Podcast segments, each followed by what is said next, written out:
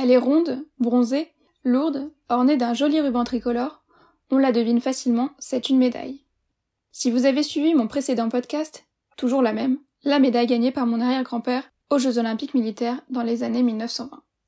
Je choisis cet objet une deuxième fois parce qu'il illustre parfaitement mon objet de recherche actuel. Après avoir travaillé aux côtés des sportifs ayant participé aux Jeux olympiques de Rio en 2016, lors de mon stage de Master 2, j'ai décidé de prolonger ce travail à travers un doctorat, axé cette fois-ci davantage sur le rapport que cette population de sportifs élites entretient avec l'innovation. Pourquoi me direz-vous? D'où ça sort?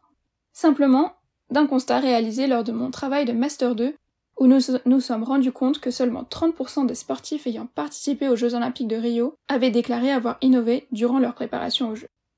Ce constat a été source d'interrogation.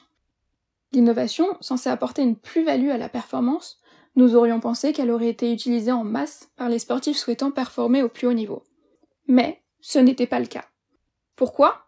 C'est la question à laquelle je souhaite répondre à travers ma thèse intitulée L'innovation à l'épreuve de la haute performance sportive, processus d'engagement et de non-engagement des sportifs à projet olympique dans les pratiques innovantes.